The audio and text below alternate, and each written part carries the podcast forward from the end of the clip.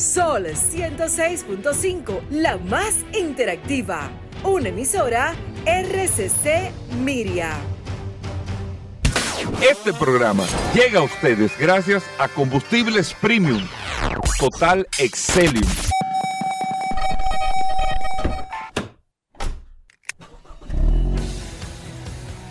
Bienvenidos al programa número uno de movilidad en la República Dominicana. Vehículos en la radio. Bien amigos y bienvenidos a Vehículos en la Radio ya. Estamos aquí con ustedes. Gracias por la sintonía. Hasta la una de la tarde aquí en la más interactiva Sol 106.5 para toda la República Dominicana.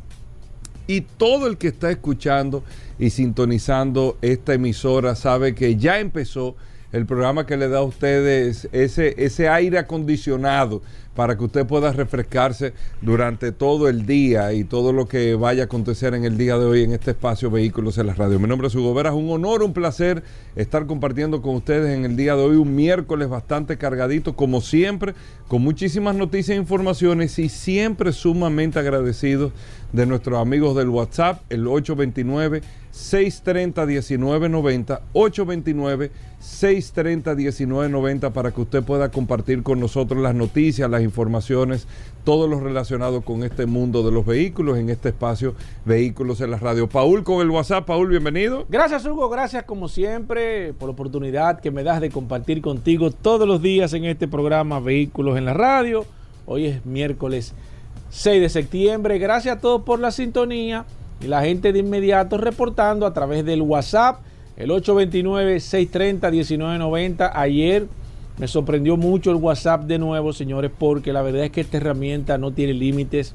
La cantidad de personas que se agregaron ayer a este WhatsApp eh, fue impresionante. Gracias a todos por la confianza. Gracias por mantener ese contacto con este programa Vehículos en la Radio, que no sea solamente durante estas dos horas, sino que usted tenga la posibilidad, como varias personas ayer que nos estuvieron contactando en la tarde, tarde, noche también, con algunas inquietudes, algunas situaciones con su carro, preguntas de seguro, casualmente que hoy estaremos hablando con Félix Correa, muchos temas, y esa es la idea, que usted tenga una herramienta que cuando usted necesite algún tipo de ayuda, algún tipo de, de algún asesor, usted sepa que tiene un aliado a su momento. Así que hoy Miércoles, mitad de semana, un miércoles cargado de informaciones, noticias, novedades, invitados.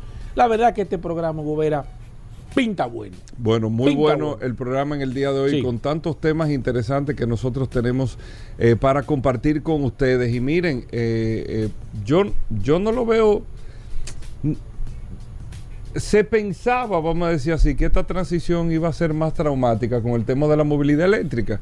Y ahora que se está haciendo el salón de Múnich y todas las presentaciones que se están haciendo en Alemania y las empresas alemanas, señores, en Alemania fue que nació el automóvil o el, motor de combustión, nace en Alemania.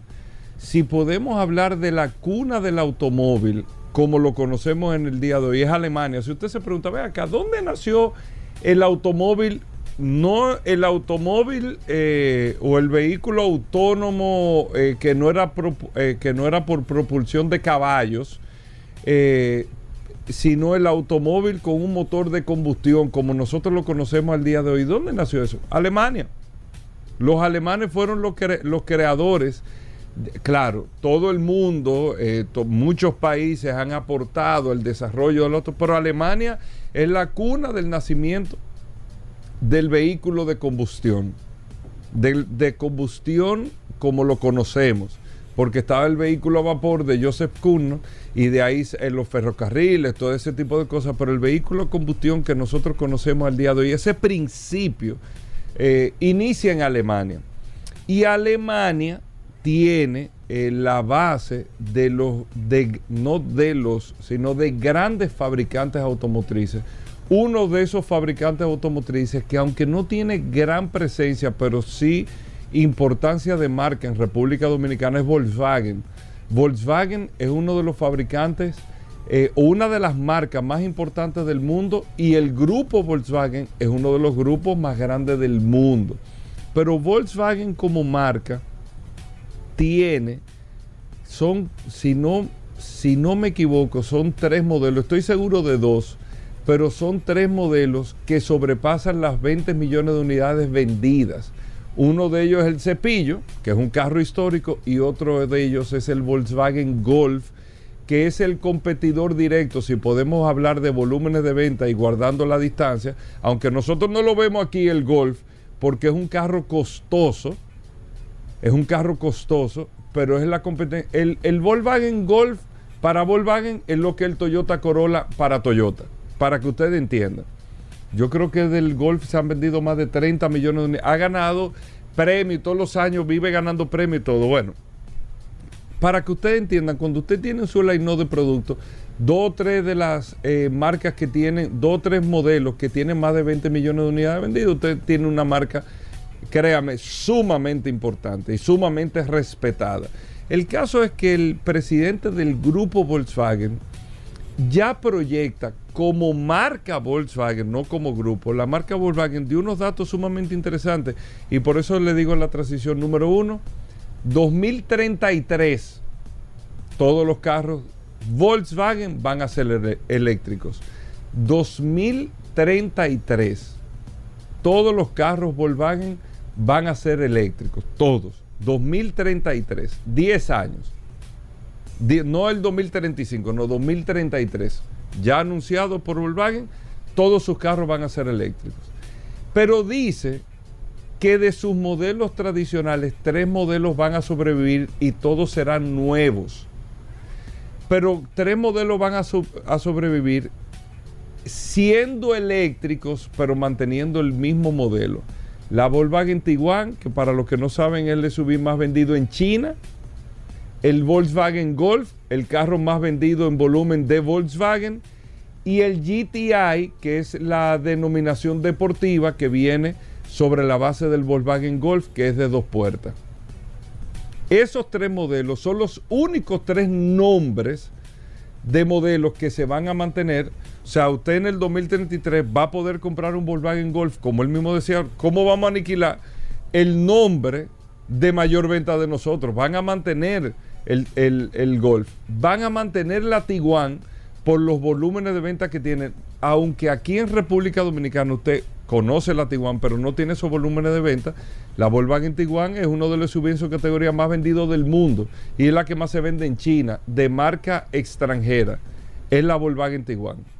Entonces, ellos van a mantener esos tres modelos, pero a partir del 2033 serán eléctricos esos tres y todo como la iBoss, creo que es la, la, el van, que es eh, un remake de las eh, Volkswagen Safari, era que se llamaba, la, la van, la, la guaguita Volkswagen. La combi. La combi, pero ellos le llaman el, el creo que es e-Boss, una cosa así, que no es, que no lleva el mismo modelo anterior. Ellos lo que han hecho es sacar modelos nuevos eh, con, eh, con, lógicamente, las especificaciones de modelos eléctricos ya. ¿A dónde quiero ir con esto? La transición al vehículo eléctrico no ha sido tan traumática como nosotros tal vez lo pudiésemos haber eh, comentado aquí hace unos años. Pero lo que sí no ha sido traumática es porque los fabricantes lo que están haciendo, en vez de empezar, que hace 10 años se pensaba, tengo que sacar un modelo nuevo que sea eléctrico.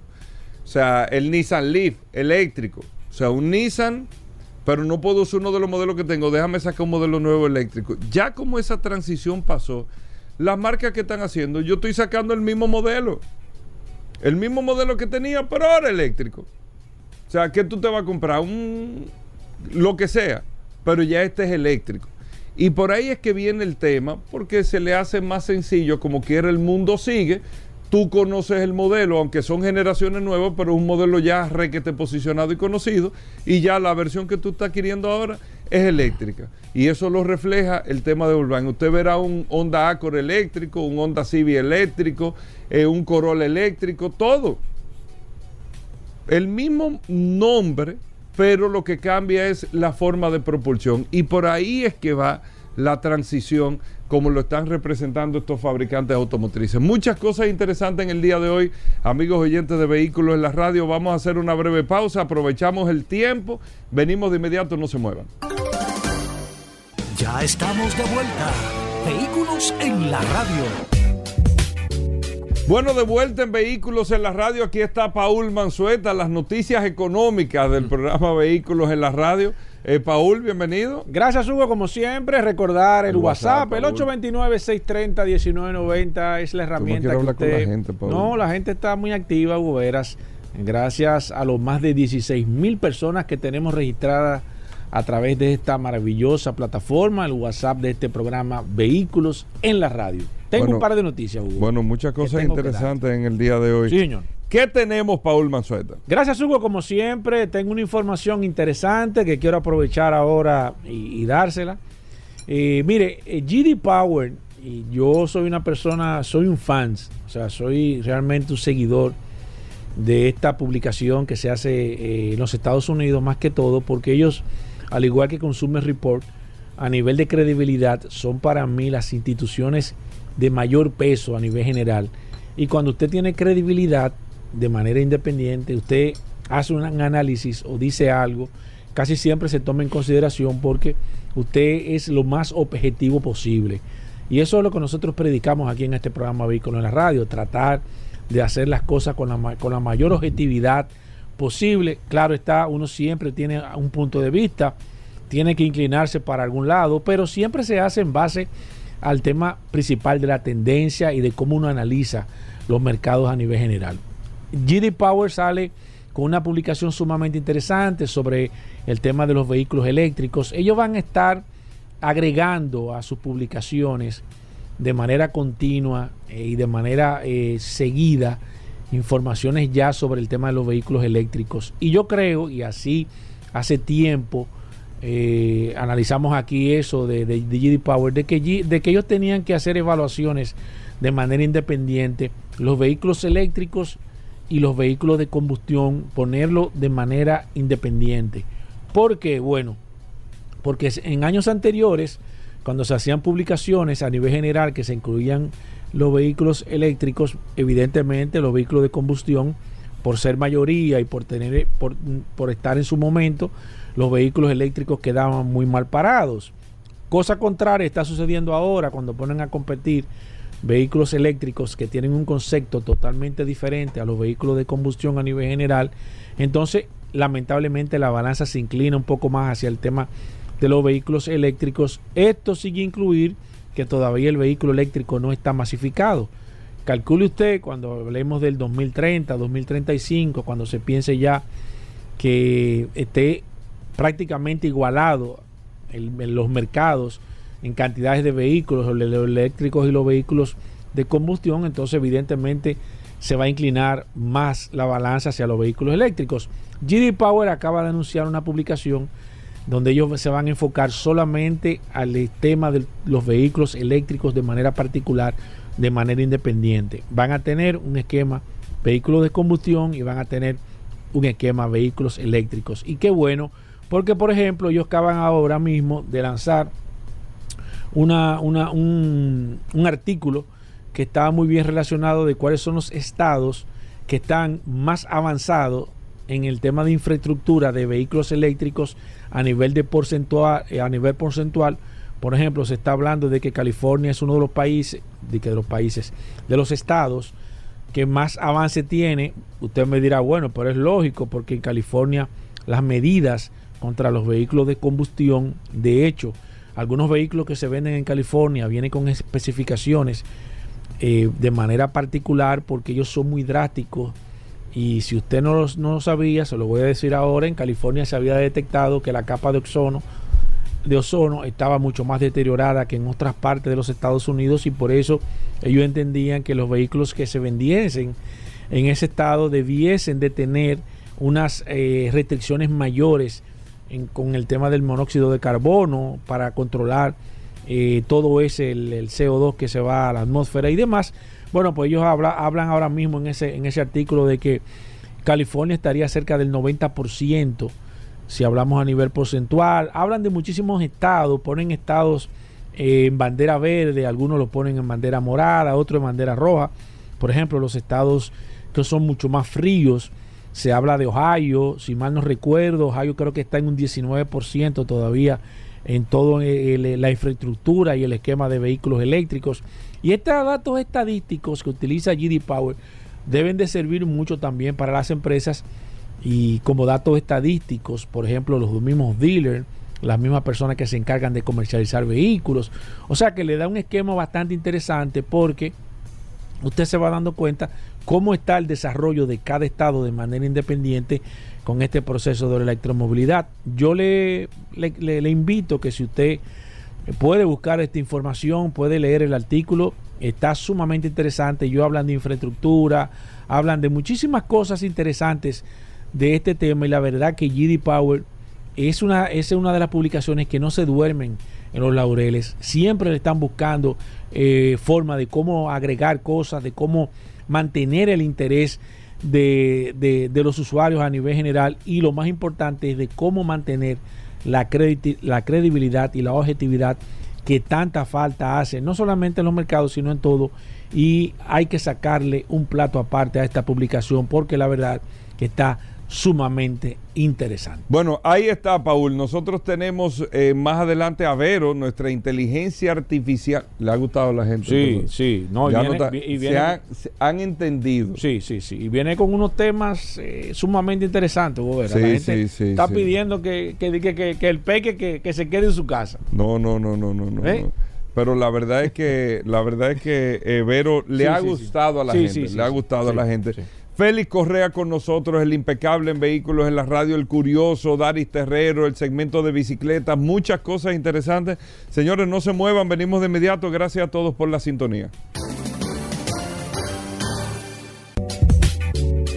Bien, amigos oyentes, Atuey Tavares con nosotros, nuestro editor en materia de bicicletas, de ciclismo aquí en Vehículos en la Radio Atuey. Bienvenido. Qué bueno que nos trae siempre noticias del mundo de las bicicletas, todo lo que ha venido pasando, lo que viene también en el mundo de las bicicletas. Tuey, ¿qué tenemos para hoy? Bien, buenos días. Hugo, gracias a ti, a Paul, como todos los miércoles, por darnos este espacio en Vehículos en la Radio para hablar de ciclismo. Un saludo para todos los vehículos en la radio escucha y para todos los ciclistas de República Dominicana. Hay datos, Atuey, hay datos interesantes de lo que está pasando en, las dos ruedas y los pedales. La gente siempre espera a Atuey. Atuey se ha vuelto un personaje, el cacique de la bicicleta. Siempre, siempre hay mucha información y sobre todo con el, en, el ciclismo hay, más boquiteo que en otro deporte o no, no es lo mismo. Qué, ¿Más qué? Boquiteo, o sea, mucho, mucho chisme, mucho grupo, hablan mucho, se viven tirando. Eh, eh, eh, a nivel general que hay más o menos, porque hay grupos, en realidad que hay deportes que la gente es muy pasiva, muy tranquila, mm. otros son muy activas, mm, mm. pero tú que estás dentro del ciclismo, me gustaría preguntarte si hay mucho, mucho, no sé, mucho habladero, para no decir mucho. Mira, toda la gente que practica algún deporte son personas muy activas. y, y, eso, conlleva que... Y eso combinado a que no es que sean ciclistas o que sean corredores, es que son dominicanos y eso es parte de nuestra cultura. Mm, El estar constantemente eh, intercambiando ideas y algunos llevando vida, tú ves. Exacto. Eh, eso es normal. Eso es normal. Eso es normal. No es que hay más ni menos los ciclistas, ¿no? No, no, no, no, no. Tú oyes los comentarios y, tú sabes que yo he practicado, eh, me he desempeñado en varias cosas a nivel profesional antes de dedicar, de, de hacerme abogado y yo fui vendedor, fui visitador médico. Y siempre oía a la gente diciendo, no, porque no hay una cosa más chimosa que un vendedor. Pero te movía a, a, los visitadores, ah, no, que no hay una cosa más, más chimosa que un visitador mm, médico. Y entonces eh, estamos en ciclismo y no, porque no hay una cosa más chismosa que un ciclista. Pero tú sabes que yo es que el problema no el problema no es lo que tú ejecutas, es, que eso es parte de nuestra idiosincrasia. Yo he notado que como que los ciclistas no sé, como que como que hay mucha gente opinando, no sé, no. Es que eso es parte de eso. Me da esa impresión, sin embargo, la gente que corren, por ejemplo, no no tienen como ese no sé si es porque te depende mucho del tema físico, no depende de... ¿Tú, nunca has estado en un chat de corredores? No, sí, sí, realmente estoy estoy en uno, pero veo que... no sé si es por el grupo de personas que estoy. las opiniones, las opiniones... Son como muy pasivos. No, las opiniones No veo como tipo extrovertido, como, como los amigos tuyos que montan, que, que hay algunos que son que, echando... Yo creo que tú deberías poner más atención, porque, porque hay gente muy extrovertida en, en, la ah, corredera, sí, sí, sí. Sí, sí, sí, sí. Ah, no, Sí. pero, pero quizá en el Eh, grupo que yo estoy, no. Bueno, eh, lo que pasa es que somos así, el calor. de- Así del somos, Caribe. somos así, así somos. Sí, sí, sí, sí. Uno- uno ¿Qué hay, qué hay a tu, eh, las últimas noticias que están ahora mismo en boga del tema de ciclismo? Como tuvimos dos semanas fuera por el Sí. tema de la tormenta al y, el día de, de- de fiesta, no, no habíamos mencionado nada sobre la Vuelta a España. La Vuelta a España arrancó la semana pasada con muchos incidentes eh, que lamentar, eh, porque han habido problemas de organización, han habido problemas de el tiempo, mucha lluvia, unas lluvias torrenciales que están afectando a España, eh, no solamente España, también en- vi que hay inundaciones en Grecia. Eh, el tiempo ha estado bien, bien complicado. Y ha habido dos ocasiones en que la meta ha tenido que ser movida de sitio, ha tenido que ser adelantada. El primer día que fue una contrarreloj por equipo terminaron prácticamente de noche porque al estar nubla- nublado y lloviendo el, el sol desapareció temprano, hubo queja principalmente de Renko, de Benepol, eh, de que no había visibilidad. Eh, el- ¿A ese nivel? Hace dos días más o menos, no recuerdo, la, la etapa del domingo terminaba en montaña y terminó en una calle que el asfalto lo aplicaron mal y se, se- se desintegraba y por eso tuvieron que mover la, la, la, la meta. Pero eh, estamos teniendo un- una vuelta bastante entretenida, liderada por el, por el equipo Jumbo. Tú recuerdas que hablamos mucho del, del Sí, Jumbo la- sí, con, sí. con el tema del Tour de Francia y que habíamos dicho que el Jumbo decidió usar la misma estrategia del Tour de Francia del año pasado de llevar dos líderes, a Roglic y a Vingegaard. Y sucede, sucede que van que llevaron también a Sepp Kuss como gregario, eh, que es bastante bueno en la montaña. Y adivina quién está con la camiseta roja. ¿Quién? ¿Quién? Sepp Kuss.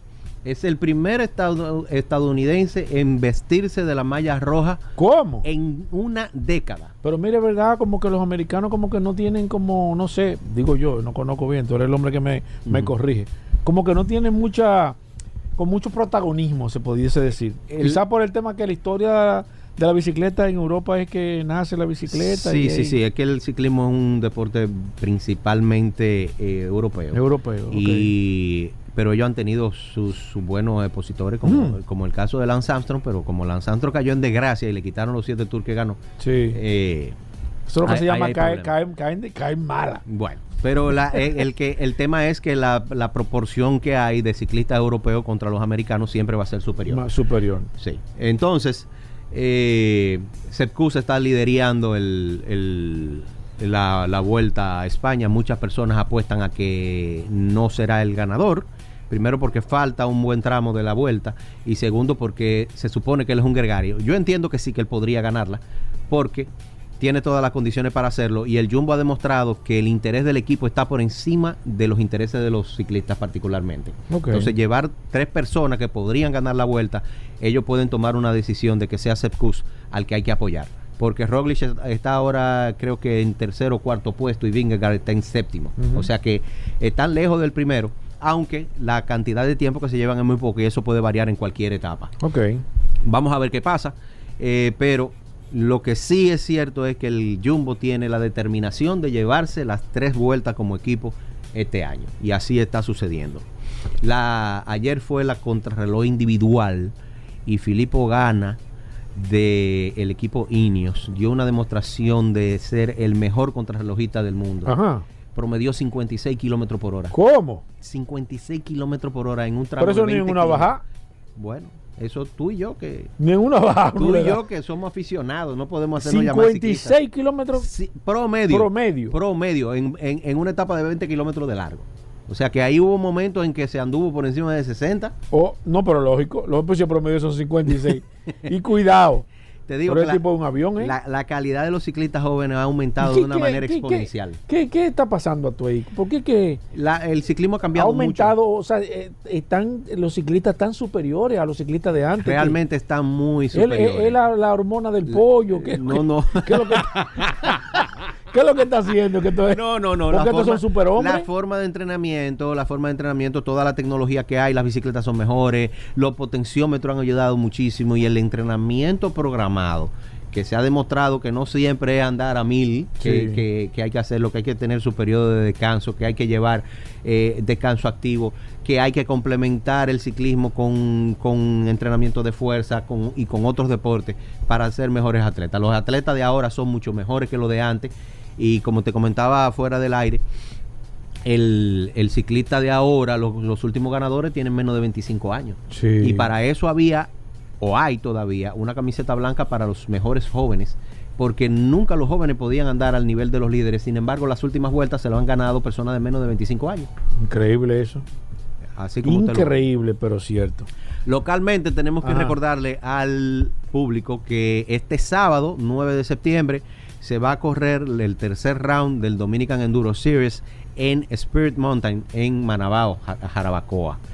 Oye, Waldo hizo una rampa, que eso hay que irlo a ver. Ajá. Una, No, una- Waldo, una Waldo. Rampa, una rampa como de Si tú- 11 o 12 Si pies de tú me alto. dices que es porque Waldo tiene juego pesado. No, la, la gente soltaron un video en WhatsApp y la gente está preguntando que si eso es aquí. Mentira. Sí. Porque los tipos están dando unos brincos que, o sea, vuelan.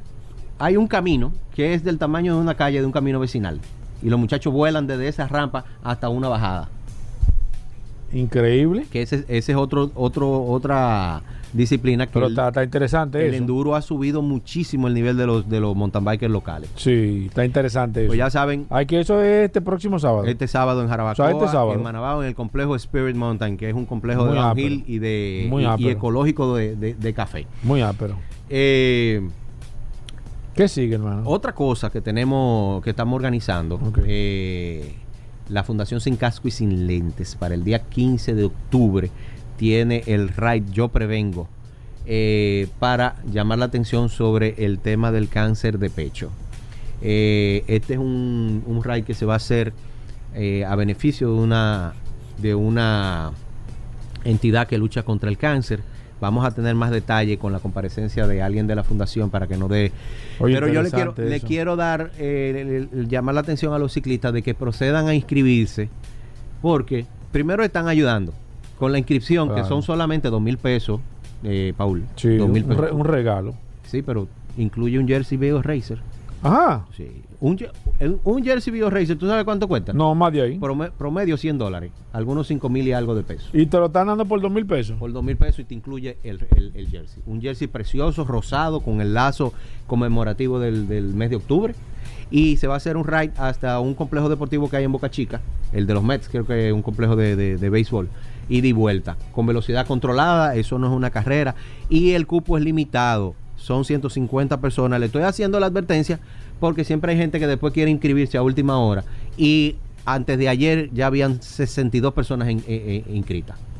¿Cómo? 62 personas Pero inscritas. mucho. Y este es un evento organizado como la Fundación Sin Caco y Sin Lente nos ha demostrado que es con escolta de la MET. Con criterio, como con- se tiene que con- hacer. con- Con, todo el periquito. Con el cierre de las calles en las intersecciones para llevarle la mayor seguridad a todas las personas que participen. Sí. La, como dije, la velocidad va a ser controlada. No tenga miedo de que usted no tenga cierto nivel. Sí, sí, sí, sí, Eh, es un paseo, es, para aportar. Para llamar la atención. Cuando Sí. usted ve ese pelotón de 150 personas, todos vestidos de rosado, esa persona va- se va a quedar con esa idea de que hay que prevenir haciendo el toque y yendo al médico como, se, como debe de ser. Un palo. ¿Eso es Sí. cuándo?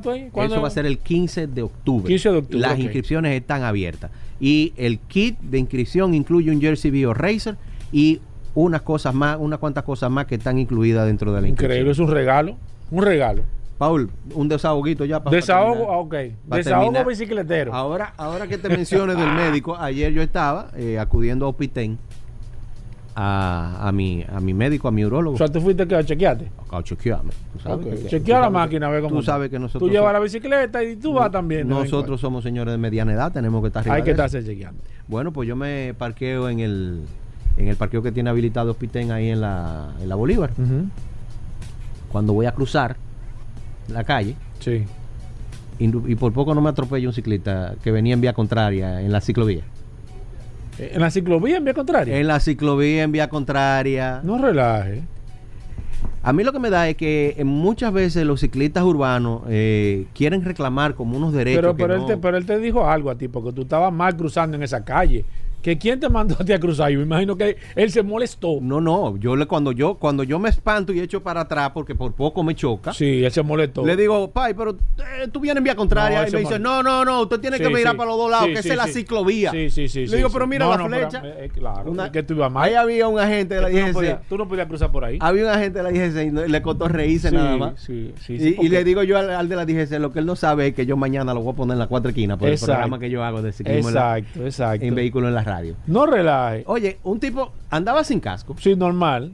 en vía Oye, contraria. un tipo que anda en vía contraria tiene que andar sin casco. Claro, claro. Porque, ningún tipo que, que piense es un inconsciente. va a andar sin casco. Eso es lo primero que tú tienes que analizar. Pero esa, esa misma gente que se comportan de esa manera son los que quieren tener ciclovía sesgada y querer que los carros le pasen a un, a un metro y medio Mm. y quieren reclamar derecho como si ellos fueran los salvadores del planeta.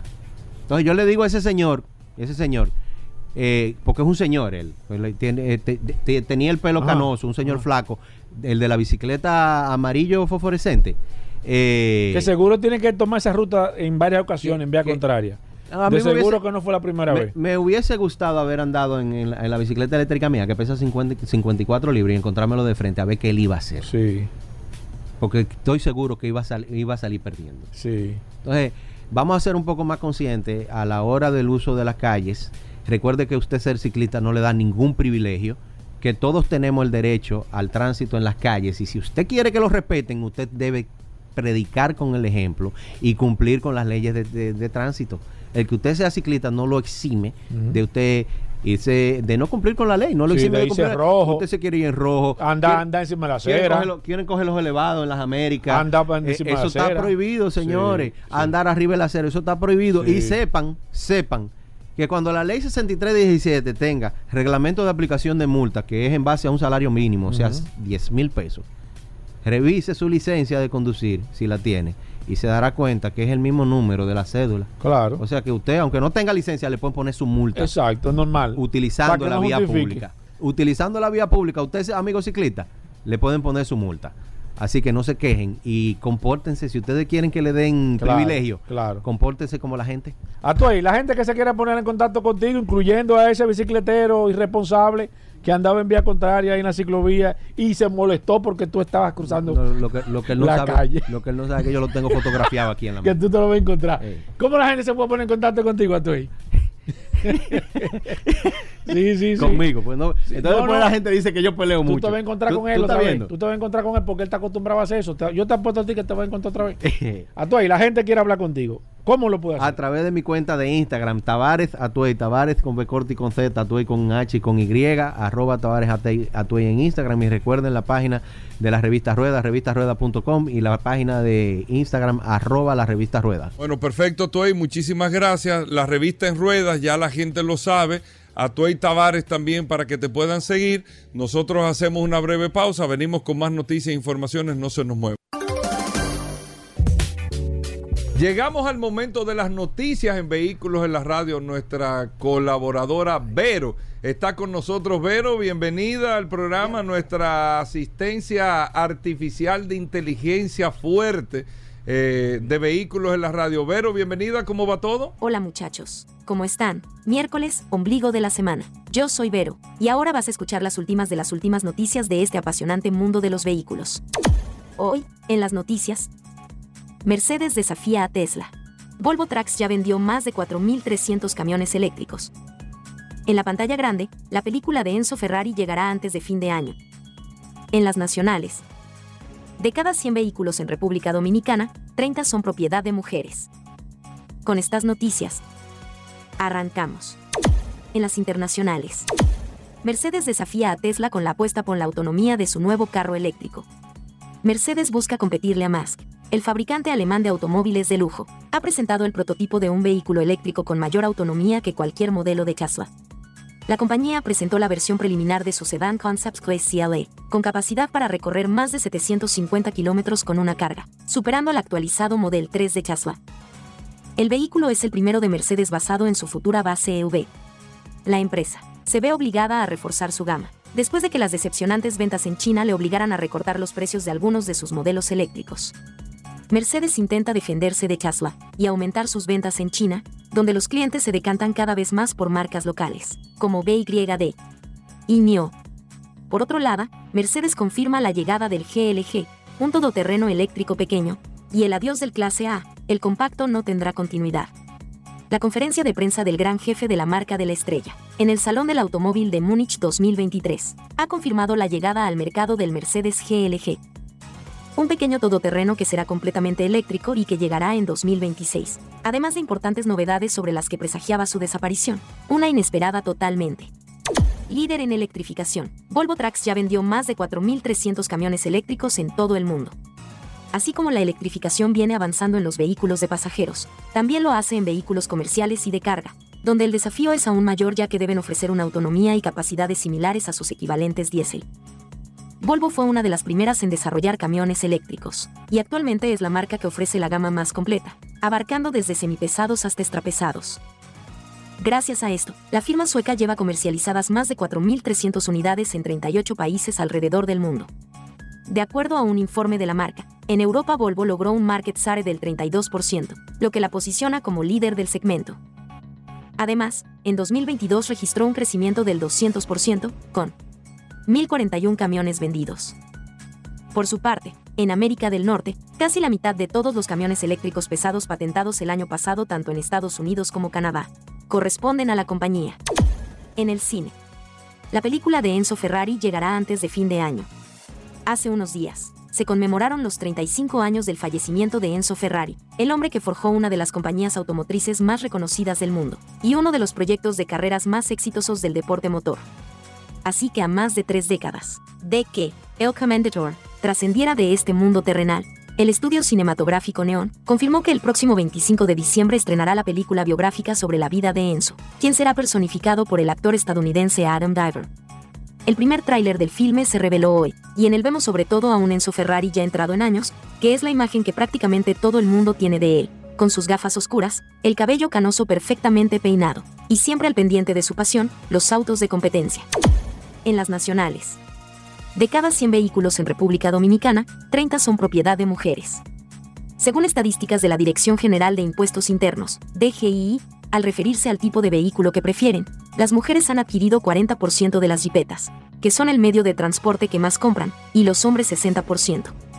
Con respecto a los automóviles, 31% está en propiedad las mujeres y 69% de hombres. En los autobuses el género masculino tiene 80.4% de los que circulan en el país y 19.6% en manos de féminas. Con respecto a las motocicletas, los varones tienen un 83.7% y las hembras un 16.3%. Los hombres, que en muchos de los casos usan estos medios para trabajar, suelen comprar más máquinas pesadas, 89.4%, en contraste con las féminas que son dueñas del 10.6%. El 88.2% de los vehículos de carga pertenecen a hombres y el 11.8% a mujeres. Soy Vero, y estas fueron las noticias más importantes hasta este último minuto. Hasta mañana, si Dios quiere. Muchachos. Gracias, Vero. Con esto hacemos una pausa y nosotros estamos edificados contigo, como cada día. Venimos de inmediato. Ya estamos de vuelta. Vehículos en la radio. Bueno, de vuelta en Vehículos en la radio, el impecable, hoy miércoles. Por eso tenemos las noticias que solo manejan los grandes. Aquí está el impecable Manuel Rivera con nosotros. Saludos, Manuel Peña. Sí, Manuel Peña. un hombre fuerte, de impecable. una de las columnas de impecable. Una. Una, sí, porque Julito tiene dos. Peque una, Julito y Julito. Exactamente. Esas son las patas. verdugo. Muy fuerte. Verdugo. Pero adelante, impecable. Siempre con la calle del día de hoy y las noticias impecables que tenemos para todos los oyentes. Muchísimas gracias, Hugo. Gracias a ti también, Paul. Siempre, como cada miércoles, presente en esta entrega oficial de esas informaciones que solo manejan los grandes. Agradecer a todo el equipo de vehículos en la radio, a José y Alejandro en los controles, que hacen posible que nuestra voz salga a través de las ondas hercianas de Sol 106.5, la más interactiva, y recordarle a la audiencia como siempre lo hacemos, que pueden conectar con nosotros a través de redes sociales. Arroba la calle RD, arroba Manuel Rivera RD, arroba impecable radio. Y esta noche, como cada noche a partir de las 8 de la noche, nos encontramos en la hermana emisora Rumba 98.5 FM en el programa Impecable Radio. La tradición indica que viene una calle. Hoy tenemos la calle Manuel Ubaldo Gómez. Nació en La Vega un día 8 de septiembre de 1857 y murió en La Vega un 8 de octubre de 1941 a los 84 años de edad. Fue maestro consagrado, historiador y ejemplar abogado, hombre de rectitud y moral invariable. Se destacó del conjunto social y declinó una oferta para asumir la presidencia de la República. Ubicada en el sector de Villa Juana, ya sabemos en honor aquí en la calle Manuel Ubaldo Gómez lleva su nombre. Óyeme, gente importante de nuestra patria. De esas informaciones con las que usted puede mantenerse enterado, les tengo netamente e impecable el, el- el- lo último que ha salido al ruedo de lo, lo más alto. Óyeme esto, Hugo, Paul, amigos oyentes. Lo más, lo más impecable, por decirlo verdad, de una manera eh, coherente con nuestro espacio. Y es que el mundo se ha vuelto loco, sí señor como Rolls Royce ha creado el nuevo vehículo más caro jamás fabricado por tercera ocasión. Oigan este dato, amigos oyentes. Siempre hay una cabida o mejor dicho, siempre hay cabida para crear un nuevo vehículo y que este sea el más caro. Bueno, pues ese debe ser el pensamiento de Rolls Royce, este fabricante que si bien es cierto, ya era considerado como una de las firmas más exclusivas, ahora ha encontrado la fórmula perfecta para batir el récord del precio de vehículo más costoso jamás creado. Lo ha hecho por tercera ocasión y este acaba de crear una división que se llama, que se llama Coach Build. Es, para que tengan una idea, eh, eh, eh, una, un- una división de la marca Rolls Royce para que cualquier propietario pueda diseñar y pueda estructurar, configurar el vehículo de su sueño. Claro que sí, no, no, no está mal, ¿verdad? Y de una u otra manera ya hemos visto cómo fabricantes ilustres como Bugatti, Pagani o Ferrari han hecho lo mismo. Bueno, pues el podio del vehículo más caro del mundo es por ahora propiedad de Rolls Royce gracias a esta división llamada Coach Build. En la última década hemos visto cómo los fabricantes de vehículos se han animado a recuperar esa visión del automóvil, ¿verdad? Hecho como, como traje a la medida y de alta costura. Bueno, pues es una realidad. Ya Rolls Royce está consiguiendo mantener el sitial, el privilegio del vehículo de mayor rentabilidad por unidad fabricada. Sí, señor, con esta nueva, eh, eh, con esta nueva creación llamada Coach Build, Rolls Royce ha creado esta división y permite a sus clientes dar vida a los vehículos realmente, realmente únicos e irrepetibles, comprometiendo la firma inglesa a poner a disposición de esos afortunados clientes y en ese sentido a- también la capacidad de los mejores ingenieros, los mejores diseñadores para de una u otra manera eh, eh, con, eh, mimar, vamos a decir la palabra así, mimar al, al cliente que así lo desee.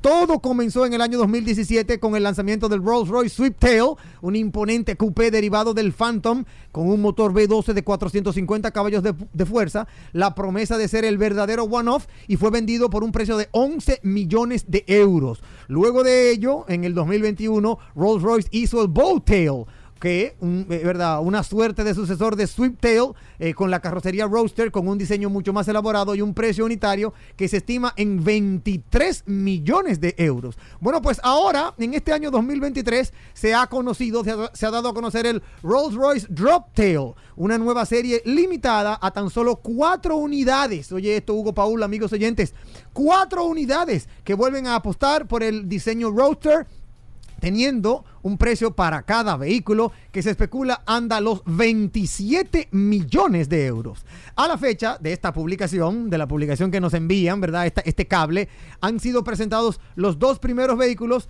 la Rosenneuri y el Amethyst. Estos dos vehículos vienen de esta categoría del Rolls Royce Droptail que se, se estima su valor en 27 millones de euros. Solo el Bugatti La Voiture Noir presentado en el año 2019 y su precio, superior a los 11 millones de euros, ha conseguido más o menos igualar el alto costo de las creaciones de Rolls Royce hasta ahora. Eso sí, debemos tener en cuenta que marcas como Ferrari no declaran el precio de sus cotizados, no, ellos lo llaman como Special Projects, algo que tampoco sucede con otras firmas como la Pagani o Lamborghini y sus creaciones más exclusivas. Pero sí tenemos esto de Rolls Royce y por tal razón es clasificado el vehículo más costoso, el más caro. Bueno, decimos mejor costoso, porque caro es una palabra, eh, ¿verdad? Como que no, no aplica para este tipo de perfil. No, es el más costoso, es una creación única y exclusiva de la división Coach Build de Rolls Royce. Así que ya lo saben, el primer lugar lo mantiene su puesto Rolls Royce. De aquí pasamos al gigante Tesla. Oye esto, Hugo, que a ti, te encantan los autocines y a ti también, Paul, te encanta el séptimo arte. Eh, hay, hay, una idea y lo acaba de publicar nuestros amigos de Tesla. Tesla construirá un, un autocine donde podrás no solo ver la película, sino también cargar tu vehículo Tesla. Qué buena idea. Atención amigos empresarios dominicanos. Hace falta, hace falta un autocine en República Dominicana pero también con este tema del crecimiento del, parque vehicular eléctrico, yo entiendo que podría ser una buena apuesta. Bueno, pues Elon Musk lo había anunciado hace un par de años de que Tesla construiría una, en una ubicación eh, llena de supercargadores con un restaurante al estilo de los años 50 y un autocine. Recientemente recibió el permiso del Departamento de Construcción y Seguridad de Los Ángeles para construir un supercargador con restaurante y autocine en West Hollywood. Oigan qué dato. El autocine vintage de Tesla para vehículos eléctricos. Eso es el proyecto, el próximo proyecto eh, de, de Elon Musk con su tema de Tesla. Es bastante interesante. Este planea fusionar dos estilos opuestos en un solo lugar, los retro de los autocines de la década de los 50 y la modernidad de los vehículos eléctricos. El complejo contará con 32 supercargadores, un restaurante con un variado menú, azotea con asientos y dos pantallas de cine, todo ubicado en la 7001 W, eh, w Santa Monica Boulevard. Allí es donde va a estar el supercargador de Tesla. Va a tener un diseño y un estilo del autocine de Tesla. Muy, pero muy ápero. Me imagino que esto va a ser inmensamente, óyeme, atractivo con estos 32 puestos de supercargadores y una cafetería al estilo de los años 50. De verdad que sumamente, eh, eh, óyeme, innovador, innovador en el sentido de que trae los retro a la modernidad. Cuando viene a ver, vamos a ver ahí, Hugo, Paul, amigos oyentes, estas jóvenes que andaban en patines. ¿Recuerdan la película, por ejemplo, Grease, esas películas de los años 70? Cuando viene a ver, encontramos eh, personas jóvenes, tanto de sexo masculino como femenino, andando en patines y llevándote la cocaleca y los refrescos y todo tipo de cosas, ¿verdad?, al vehículo. Es muy interesante y ojalá que eso ojalá que eso pueda llegar aquí a República Dominicana. Sigo con Tesla y eh, también hay una, así como hay una noticia buena de Tesla, aquí hay una noticia no tan buena. Y es que BID, Build Your Dream, el gigante chino, acaba de presentar sus beneficios y los multiplica. Oigan esto, amigos oyentes. Acaba de presentar sus beneficios y multiplica estos beneficios para fortalecerse frente a Tesla. La gran amenaza de Tesla en el mercado chino de los automóviles eléctricos es Build Your Dream, que nadie se llame a engaños. Ha multiplicado sus beneficios en lo que va del año 2023. Esta empresa china presentó unas cuentas sobresalientes que confirman su solidez en China, su línea de crecimiento y su acierto al al renunciar a batallar en la guerra de precios impulsada por la compañía de Elon Musk. Sus beneficios netos en el primer semestre de 2023 fueron de 1.5 mil millones de dólares, un crecimiento del 204.7% interanual y las ventas de unidades al segundo semestre fueron de 700 mil 244, lo que supone un salto del 98% interanual. Vamos a ver con qué salta Elon Musk a esta noticia, a este dato y vamos a ver qué pasa porque sabemos que Elon Musk no se va a quedar dado, como dicen. Continuando con las informaciones que solo manejan los grandes. Oigan este dato, atención mi querido amigo y hermano Manuel Villalona en la Delta Comercial. Toyota ha fabricado el primer todoterreno de hidrógeno, una camioneta de 600 kilómetros de autonomía que no, que tú no podrás comprarte porque es un, es un ¿Cómo se llama esto? Es un proyecto. Solo es un proyecto, no, no, no ha salido a la venta eh, y desde ya eh, Toyota está haciendo eh, ajustes para ver cómo lo coloca de forma, vamos a decirlo así, en línea de producción. Bueno, pues Toyota ha pensado siempre que puede aprovechar la tecnología del Toyota Mirai, que es la tecnología de hidrógeno para fabricar una Toyota Hilux eléctrica de pila de combustible. El gobierno británico ha decidido financiar el proyecto y el resultado es el primer todoterreno de hidrógeno. Se fabricarán 10 unidades de una Toyota Hilux de pila de combustible de hidrógeno que por ahora es solo un prototipo y servirá para seguir desarrollando modelos de producción. Oigan esto, amigos oyentes. Toyota va por el hidrógeno en su camioneta Hilux una cosa imponente. A casi una década más tarde, ¿verdad? De haberse anunciado este tema de que podría estar trabajando con, este, con esta tecnología. Bueno, pues eh, Toyota se pone las pilas y en ese sentido eh, ha querido reforzar su apuesta por el hidrógeno. Además de preparar el lanzamiento de nuevos modelos de pila de combustible como el Mirai y allí también siguen desarrollando motores de combustión de hidrógeno tanto para la calle como para la competición. Vamos a ver qué pasará con esto porque esto fue una ayuda del gobierno británico. ¿eh? Esto fue el gobierno británico que le dijo le dio el espaldarazo a Toyota para que lo hiciera y podría dar al traste con muy buenos resultados. Eh, ya veremos si por aquí nuestros amigos de la Delta Comercial, mi amigo y hermano Manuel Villalona, eh, el señor Narri, óyeme, todo el equipo cuando viene a ver traen una, una modelo para que podamos verla, conocerla, probarla. Eh, quién sabe, eh, ¿verdad? Es una idea. Mira, y ya para finalizar, mi querido compadre Hugo, Paul, amigos oyentes, yo quiero referirme brevemente a una publicación que anda circulando por todas las vías. Ya tú hablaste de eso, Hugo, también tú, Paul.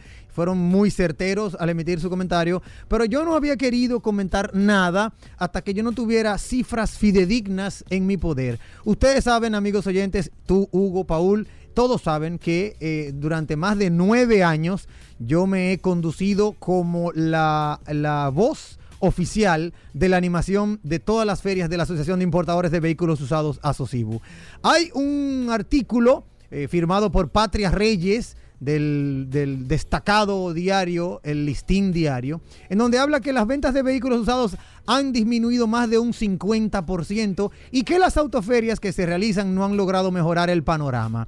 Yo de verdad que quiero, eh, eh, con ustedes amigos oyentes, quiero compartir mi opinión y yo no estoy para nada de acuerdo con esa reflexión, con ese, con ese artículo, porque yo manejo los números, yo manejo las cifras. De hecho, a la señora Patria Reyes, a quien no conozco y respeto, ¿verdad? Quiero respetar todo su trabajo. La quiero invitar a que entreviste al presidente actual de la Asociación de Importadores de Vehículos Usados, el, señor Héctor Rodríguez, o que lo haga con el coordinador de las últimas cuatro o cinco ferias, el señor Peter Cabrera. O por qué no llamar al director ejecutivo actual de la Asociación de Importadores de Vehículos Usados, nuestro querido amigo y hermano Félix Bujols. Yo le puedo decir a ella y a todos los amigos oyentes que en cada feria que se ha realizado, las últimas seis, siete entregas, han, se han comercializado por encima de los 800 vehículos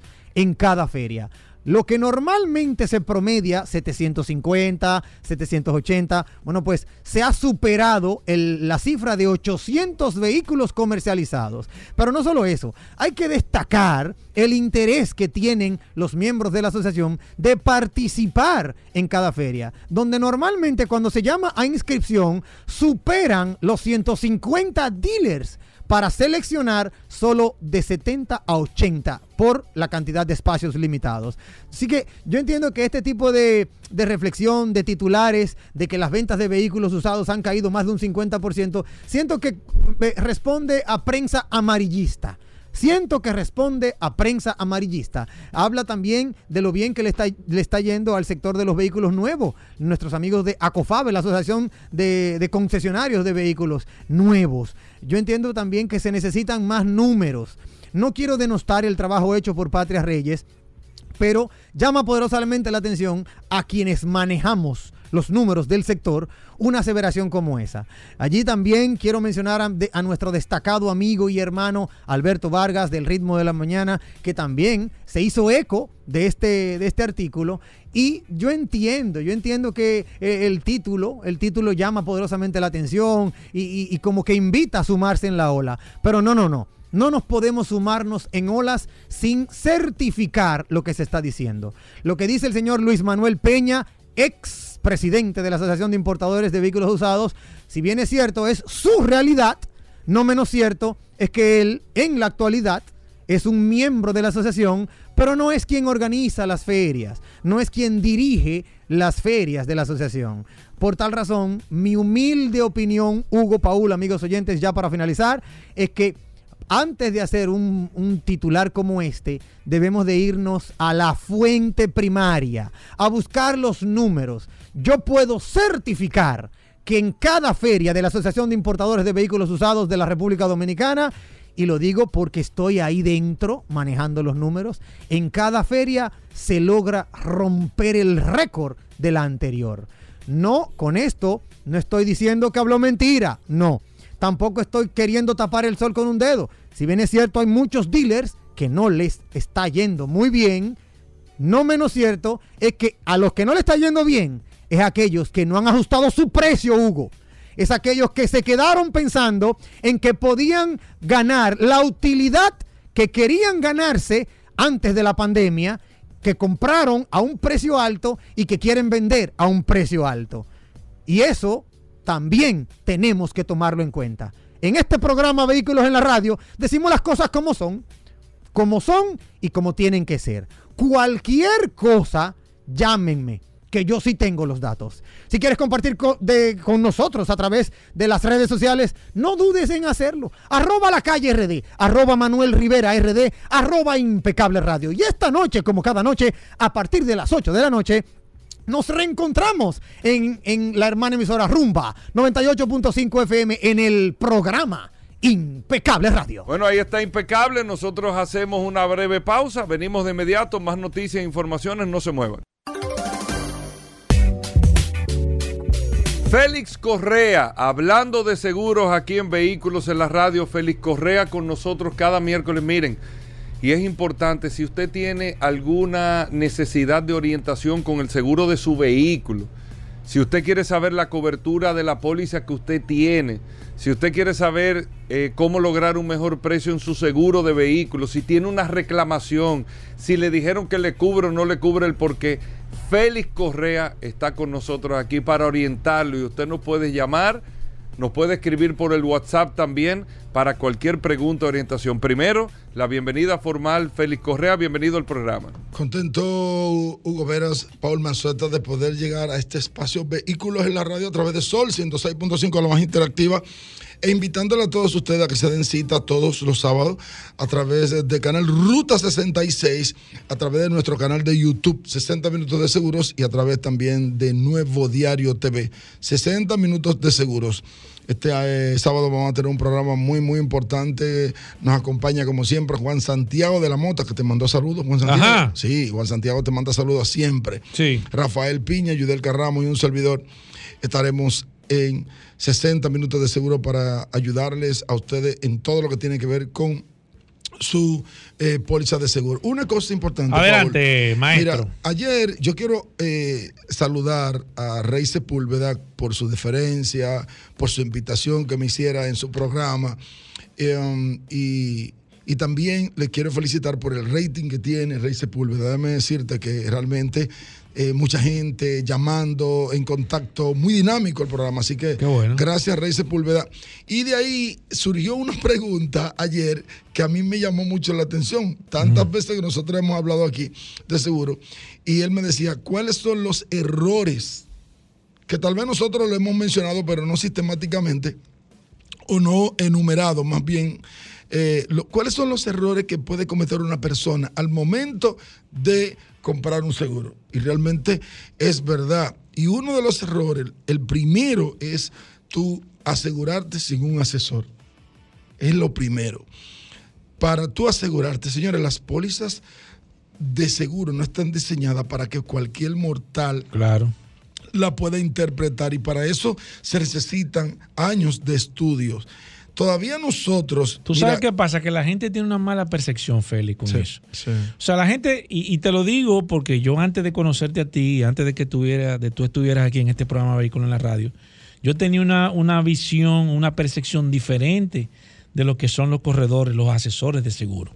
Entonces yo creo que la gente no ha entendido, porque la gente de hecho, hasta algunas personas piensan que ustedes le van a cobrar a ellos por el trabajo que ustedes van a hacer, cuando es totalmente lo contrario. Pero déjame decirte que a mí me preguntan, a mí me llaman, me hacen ¿Cuánto es que tú pregunta y cobras? entonces me dicen, Claro. ¿cuánto cuesta su asesoría? Claro. De hecho, nosotros después de entregar pólizas, Claro. eh, personas que nos llaman muy amablemente de aquí del programa, eh, pues me dicen, ¿cuánto es su servicio? Sí. Usted no tiene que pagar nada por Sí, mi servicio, es que la porque mi gente- servicio lo paga la compañía Claro, la gente no lo sabe. Entonces, el, el usted eh, decidir hacer la póliza con un asesor no le va a costar un peso más.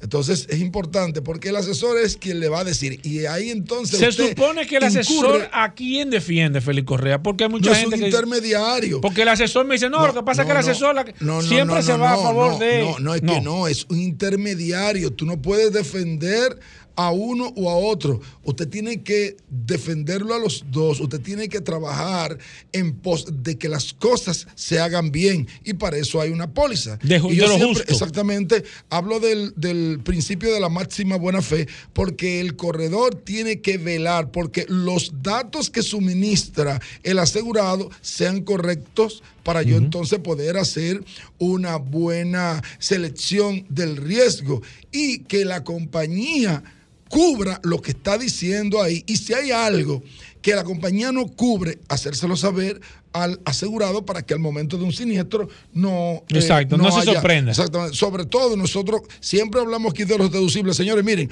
aquí el que me diga que Félix Correa le hizo un seguro, que la oficina de Félix Correa o de Juan Santiago de la Mota le hicieron un seguro y usted se sorprenda, oh, tiene deducible. Señores, nosotros, yo creo que la Génesis, uno de, la, de, los, de los temas más tocados aquí en vehículos de la radio es y también 60 minutos de seguro es el deducible. Cierto. Entonces, otro error que usted incurre cuando usted compra el seguro sin un asesor de seguro, que usted todos los errores se lo puede evitar, es comprar una póliza para tener un marbete y enseñárselo a, la, eh, a los agentes de la DGC. Sí. Lo que a usted menos le puede pasar el daño que a usted, el, más, el daño más ínfimo, el daño más mínimo que a usted le puede pasar es que a usted lo detenga un agente de la DGC y que usted no tenga seguro. Es el daño más mínimo y ojalá que lo detenga antes de usted chocar. Porque si a usted lo detiene un agente de la DGC, todavía la multa creo que están, rondan por los mil pesos. Ya lo- todavía no se ha implementado Sí. la ley 6317 con relación a las multas. eh, y, y todavía son mil pesos, mil quinientos pesos que usted va a pagar de multa y le va a mandar a hacer su seguro. Entonces, si usted choca sin usted tener seguro, usted puede perder su casa. Óigame lo que le estoy diciendo. ¿eh? Usted puede perder su casa, usted puede perder todo lo que usted tiene. La finquita que usted tiene en Bellaguana, de piña, usted la puede perder.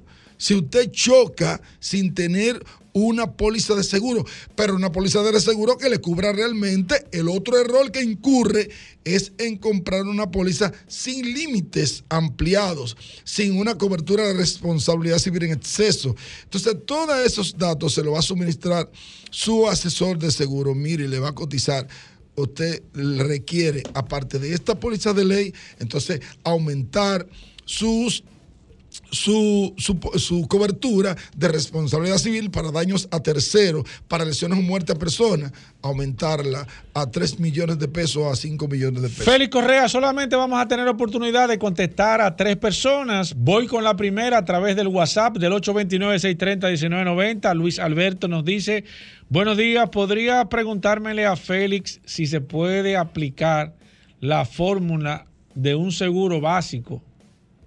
Si se puede de un seguro básico civil alta, o sea, de 300 mil en cobertura o más. Soy conductor de taxi actualmente. Para usted poder adquirir, si es la pregunta, una póliza de responsabilidad civil en exceso, la básica tiene que ser 500, 500 millón, no 300. 500, 500 millón, 500 mil pesos de daño a la propiedad ajena, 500 mil pesos de lesiones a muerte a una persona, un millón de pesos de lesiones a muerte a más de dos personas. Y ahí entonces usted puede aplicar para una cobertura de responsabilidad civil en exceso de 3 millones o de 5 millones. Jacobo eh, Urtarte, Urarte Sí. eh, nos dice qué inconveniente pud- pudiera tener si saca un seguro de un vehículo que está a nombre de otra persona y ese vehículo tiene un accidente. No, mira, Correa. no debe, la compañía aseguradora, a menos que usted le presente una acta, un acto de venta ya legalizado, no debe hacerle el seguro con otra matrícula, porque entonces ahí no existe el interés asegurable. Se supone que lo que usted asegura tiene que estar, es algo que le corresponde, algo suyo. ¿Qué pasa? Algunas compañías aseguradoras sí te hacen el seguro de ley con una matrícula a nombre de otro, pero deberían de pedirle el acto de venta. Deberían de pedirle el acto de venta que usted certifique que usted compró ese vehículo. Perfecto. Mira, nos- Luis Alberto de nuevo dice que de 3 millones, ¿no? Ah, sí, de 3 millones. Una- él quiere una responsabilidad civil de 3 millones. Si en, en su defecto Sí. puede ser, si usted compra el sí. vehículo eh, con relación a la persona eh, que está preguntando si puede sacar el un seguro a nombre de otro, en su defecto le puede pedir al dealer un conduce de salida y con eso la compañía le puede hacer el seguro. Última para Félix Correa, porque estamos hoy bastante corto de tiempo. Sí. Brian dice: Tengo una póliza en RD en exceso de 5 millones. Pregunta: daños a tercero.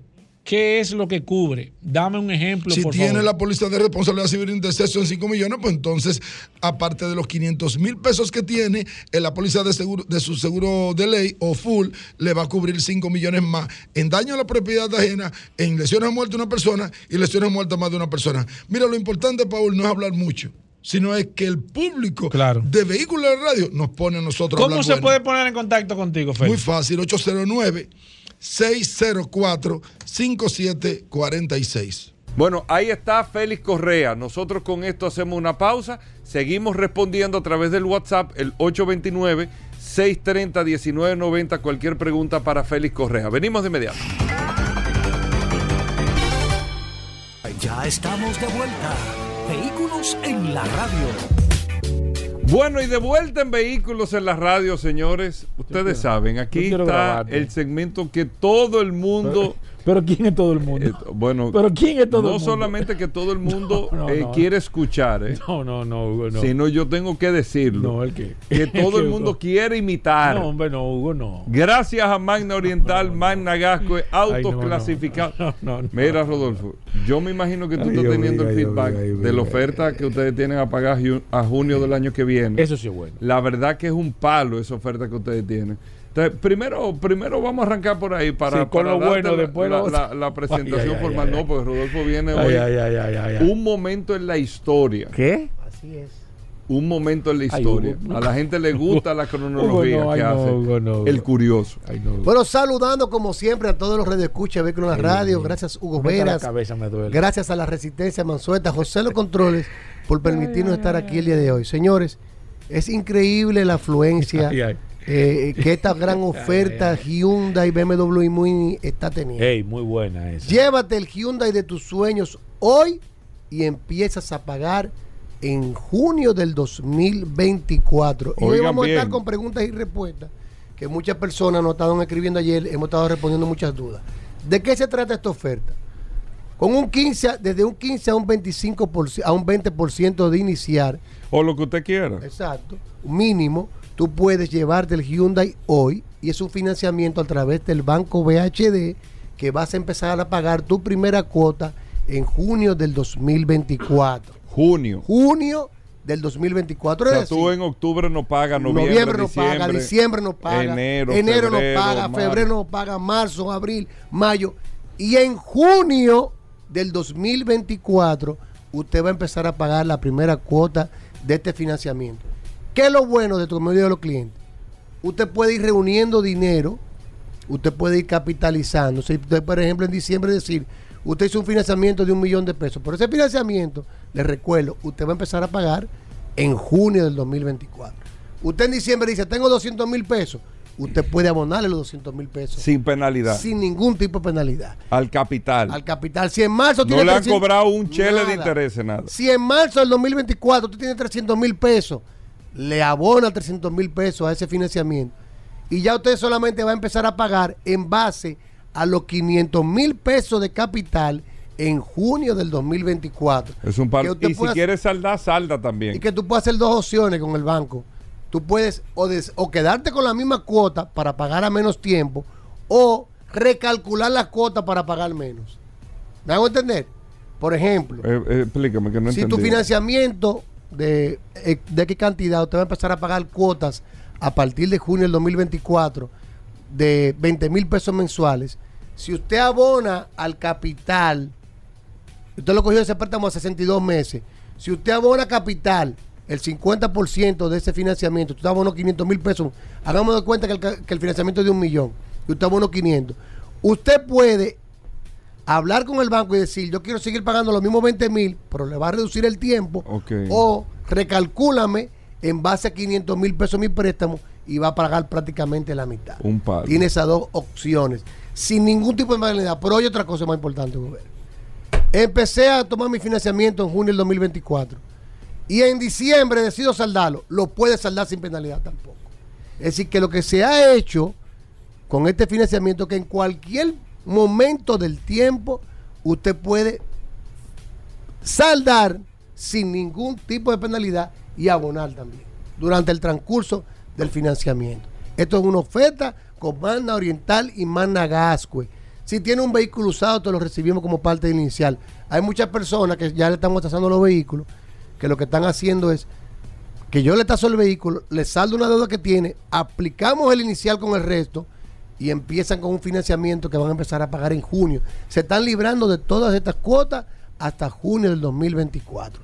Llámenos o escríbanos al 809 224 2002 809 224 2002 y nosotros lo vamos a redireccionar o a Mano Oriental que está en la avenida San Vicente de Paul esquina Doctor Octavio Mejía Rical, o a Mana Gasco, que está en la avenida Independencia, frente al Centro de Ginecología y Obstetricia. Ahí Eh, tú le evalúas el vehículo, todo, si tiene un vehículo para recibir todo. todo. Que nos llamen o nos escriban y nosotros lo vamos a evaluar sin ningún tipo de compromiso. El momento de usted adquirir su Hyundai, BMW en algunos modelos y Mini también, llevártelo hoy y empezar a pagar en junio del 2024 es ahora con Mando Oriental y Magna Gascue by Autos Clasificados. Síganos en las redes, arroba Mando Oriental, que ahí están todas las promociones, y arroba Autos Clasificados RD. 809. 224 2002. Señores, Ay, Hugo. solo, Tú sí salseas esto. Tú sí salseas. solo curiosidades Ay, Dios en mío. vehículos en la radio. La gente está esperando, ¿eh? Pero, Gobera, ¿tú viste, La gente lo que está por pre- preguntando de la cocina, que si ya está la comida. ¿tú viste lo que pasó con el vuelo de Atlanta que iba para Barcelona? Oye. Sí, ¿Tú viste? Sí. Que lo devolvieron. estaba ma- maloso de la barriga. No, maloso no, el hombre. Grave. El hombre acabó el Porque avión. para devolver un vuelo. Lo- ¿Tú viste cómo fue que lo declaró? ¿Por qué lo ¿Cuál fue el motivo? No, ¿cuál? Eh, eh, eh, biological hazard. Biológicamente peligroso porque hubo un, derrame en el avión completo y el piloto dijo que biológicamente se podía traer. Una ah, fue eso. Fue eso, esa fue la o razón. sea, él no llegó al punto. eh, Él iba de Atlanta a Barcelona, la persona tuvo una, una explosión, porque dice que fue una explosión, así fue que lo describieron. parece que él se estaba aguantando. Hugo. Y el- eso se llenó Hugo. el pasillo entero del avión. Hugo, aquí hay gente que va a comer ahora. No, no, no. Pero, Pero, no estamos realidad- explicando lo y que nosotros es. curiosos queremos darle consejos aquí, señores. si usted se va No, de no, viaje, pero no es con eso que tú vas a venir. si usted se va de viaje, Oye, eso. Ay, Hugo. Ay, Hugo, Hugo. consejos con el curioso. Ay, Hugo, oye. va de viaje, Este segmento de qué? puede dar consejos de eso soy y yo. yo también. Mira, ¿y este segmento de qué? Voy- yo mañana, por ejemplo, yo Eh, mañana me voy de viaje, Gobert. Es de, ir, es de ir al baño. eh, ¿De Espérate, qué es no, esto, esto? esto es Esto movilidad. no es de carro. Yo me voy de viaje mañana. Yo voy a entrar una dietica hoy. Mañana me desayuno light. Mira, Usted no Hugo. puede irse, Señor. comerse tres libros de chicharrón para montarse en un avión. Hugo, este ¿Y qué tiene que ver el chicharrón Hugo, con ¿qué? eso? Pero unas alturas de chicharrón, Hugo, verá. Hugo, Se el esos aviones. No te hace Hugo, nada de eso. Mira, mira, pero déjame explicarte, Rodolfo. Yo te voy a explicar. Aquí se me han salido No, cuatro y- gente y de WhatsApp. pero tú tienes una curiosidad, me imagino yo, ¿eh? Sí, es la claro. es un consejo con el curioso. Ok, Oye, yo te voy a dar un consejo a Oye, ti. oye, cómo ha cambiado este Rodolfo, segmento ahora, de que tú te vas de viaje mañana y a todo el que vaya a viajar. Nunca. Un consejo que le voy a dar. Dios mío. Compre de una fundita que venden en los aeropuertos siempre, que tiene pasa, maní y MM mezclado Ay, todo. Mira, viejo. Oye, Es una bomba. No, porque ahorita se. Mira, de verdad, de verdad, de verdad. Yo me comí una, o sea, yo, una funda entera de eso. Y yo no te puedo explicar bien. No, pero un desastre. Casi, tú- te devuelven el avión. No, no, yo no te puedo explicar. Yo tenía hasta vergüenza, viejo. Este No, pero aquí fue fuerte. Inclusive muchísimas personas. Eso se- fue más que la chocorrica y la longaniza que yo me comí una vez, viejo. Ay, Dios mío. Dios En la mío, romana. Dios mío. No, viejo, mira. Pero mira, eso ¿Cómo de Mejía y en la romana, ¿tú te ¿Cómo ha acuerdas? bajado Sí. este segmento? Wow, viejo. Pero mira- Una chocorrica con longaniza. Ya tú sabes. no, no, eso es fue. una explosión de solamente a mí sabor. se me ocurre. Una explosión de sabor. En cada cuchara. Sí, sí. Bueno. Entonces, esos son dos combinaciones mortales. Entonces. ¿Cómo se llama este? Se- No, no, consejos. se hay- inventó un consejo de ¿Qué cómo, comer antes de cómo viajar? viajar. Exacto. Sí. Bueno, vamos, Bueno. solo. Mira. Gobera, tú sabes ayer que estaba viendo, estaba conversando con unos amigos Bueno, y estábamos viendo, conversando bueno. sobre la historia del volante. Eso no lo había adicionado. nadie. Eso no lo había dicho. no nadie. lo había dicho. Escúchame, Rodolfo. Nadie lo había dicho. Espérate, espérate. ¿Quién, impre- Ay, quién Hugo. inventó el primer ¿Es verdad? volante de la historia? Hugo, me huele a pata voladora. No, no, no. huele a interesante. pata voladora. En el año 1894, el ingeniero Alfred Bacheron, en un vehículo que participó en la primera carrera automovilística del mundo, que fue la de París-Rouen, Pero, eso instaló... no, pero tú no puedes empezar por ahí. Tú tienes que decir cómo eran antes. Espérate que ahí voy, porque es que también me, bueno, me quieren dirigir también el programa. Bien, el perdón, perdón. Dale, dale, sí. dale. Porque ¿Quién es- quién es antes, este antes los vehículos venían con una caña, con un, como con un palo que le decían, ¿cómo le decían en esa época eso? Por la forma curva que tenía. Bastón. Cola de vaca. Le decían cola de vaca porque efectivamente el vehículo lo que pareciera que tenía una cola de vaca doblada, donde la persona con la mano, que era como imitando las riendas de los caballos, dirigía el vehículo de un lado a otro, derecha a izquierda, a según la dirección que iban. Entonces de ahí salió Alfred Bacher en una carrera automovilística para Enruen, que se lo puso a un carro, un automóvil Panhard, Panhard Levators, Levas- Levastor, Levastor, exactamente, le instaló el primer volante de la historia, de ahí para adelante Que era redondo. que era redondo, y de ahí se iniciaron a poner a todos los vehículos, que inclusive una de las personas que más le sacó provecho a esto fue Henry Ford, porque todos sus Model T en producción en serie vinieron con volante. Ahora, el volante fue, fue innovándose cada vez más. ¿Tú sabes cuál era el- un, un gran inconveniente? ¿Qué pasaba con los volantes que no eran hidráulicos? Eran muy duros. ¿Qué pasaba con los volantes de los camiones? Eso no lo- dilo, Paul, tú que eras camionero. Exacto. Dilo. Tú eras camionero. Ay, tú te quedas callado, Paul. Había un tema con los volantes Yo- de los camiones yo- que para poder maniobrar yo- los mismos por lo lo pesados que eran, ocupaban casi la mitad de la cabina. Yo lo voy a, Porque eran más grandes. Habían que hacerlo más grande para facilitar, yo lo voy a correr. facilitar la, la maniobrabilidad. ¿Cuándo salió la primera dirección asistida? El primer volante hidráulico de la historia. Es que el curioso es demasiado duro. Ay, Dios mío. El Ese primer volante de la historia hidráulico que salió, ¿cuándo salió? Hugo, ¿Quién lo revisa ese dato. Sin- Dilo. Revisa. Tú Pero eres ¿quién- camionero. quién- quién No, no, revisa ese dato. Hubieron varias patentes, pero la que, la que funcionó real fue el, de- el ingeniero Francis Davis, que en el año 1927 inventó la patente del volante hidráulico que fue utilizada para los camiones. Ahora, ¿cuál fue el primer vehículo comercial que salió a la calle con una- un guía hidráulico? Ay, Dios mío. Dios. Hugo, no. Si el curioso aquí, aquí Hugo, no o sea, el primer otros. vehículo Hugo. que tuvo un guía hidráulico. Hidráulico. Aquí nadie se ¿Qué va a gloria de eso, Hugo. el Chrysler Imperial en el año 1951, que curiosamente utilizó patentes que habían caducado del inventor Francis Davis, quien fue contratado por Cadillac, que en el año 1952 un Cadillac salió con el volante asistido. El sistema que utilizó Chrysler fue el hid- Hydroglide en su Chrysler Tú Imperial. sabes que hasta los otros días se vendían carros sin guía hidráulico. Claro, el último, ¿Cuál fue el último carro que se vendió sin todavía hay que salía de producción. Todavía hay carro. Hay vehículos Que con se sin venden. hidráulico. Todavía pero hay el, carros que se el venden. último vehículo ¿Cuál? No, no, porque no, digan todavía No cuál. me rete, que hay yo. algunos camiones. No me rete. Hay camiones. Yo, te- yo te digo uno. Camión sin guía hidráulico. Sí, Camiones pequeños hay no- camiones. Hay camiones sin hidráulico. Yo te digo un carro ahora mismo. Dime. El Lada. No, pero ya no, se No, pero produce. Se produce. No. pero Se no produce viene sin el hidráulico, No. no. Viene sin hidráulico. Viene sin. Según los ¿Según registros. El- según yo que lo, que lo he visto. Según los registros, Búscalo. el último el, Lara, vehículo- el Lara, El último búscalo, vehículo de producción que salió. Pero ven acá, Que viene, viene, que lo produce Pero tú todavía. estás se- hablando ¿De qué? de De, Cuba que está en muchísimos No, años. de, ah, de ahora. No, no, te Lo hacen sin, sin hidráulico. No, te equivocas. Bueno, pues, ve a Cuba. equivocado. Es más, ojalá no escribe un cubano aquí a través para que tú veas. que, no son de producción. El último carro de producción sin hidráulico fue un Alfa Romeo Deportivo. en No, año el Lada todavía 1990. viene. Lada viene No, todavía. no, Alfa no, Romeo no, Deportivo. no, Rodolfo, eh, en el 2000 se vendían aquí Pero carros no- sin pero no de carros. Ah, sin hidra, bueno. Sí, sí, sí, sí. Y todavía hay camiones que vienen Según sin los hidráulico. datos que tengo en ¿Tú sabes qué camión no 1990. tiene? No, yo el- vendí carros El sin camión de. Hasso no tiene hidráulico. El camión de Hasso no tiene hidráulico. No. Pues eso es No, camiones, viene- estamos hablando viene- de viene vehículos. sin hidráulico. Estamos hablando de carros. Sí. Llévate de mí, Hugo. que Había yo- dos versiones. Yo con mi, yo camión. Había dos versiones. Óyeme, Rodolfo, eh, eh, Paul, Sí, sí, sí, Ahora. ¿cuándo fue la primera vez que salió la bolsa de aire? el clase S en el, C- en el Ah, 80, yo creo que ya 79, este- 80. Este segmento yo creo que 1981. está, está decayendo. Pero tú estás Decayendo. Después que acabo de tirar Está una historia que nadie, Está ni los grandes está sabían historia. decayendo. Esto es. Pero a lo mejor solo los grandes sabían el dato del, del camión.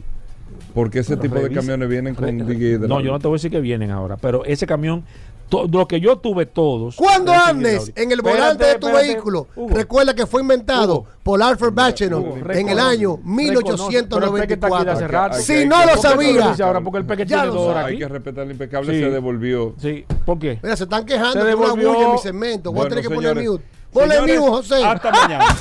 Combustibles Premium Total Excelium. Presentó.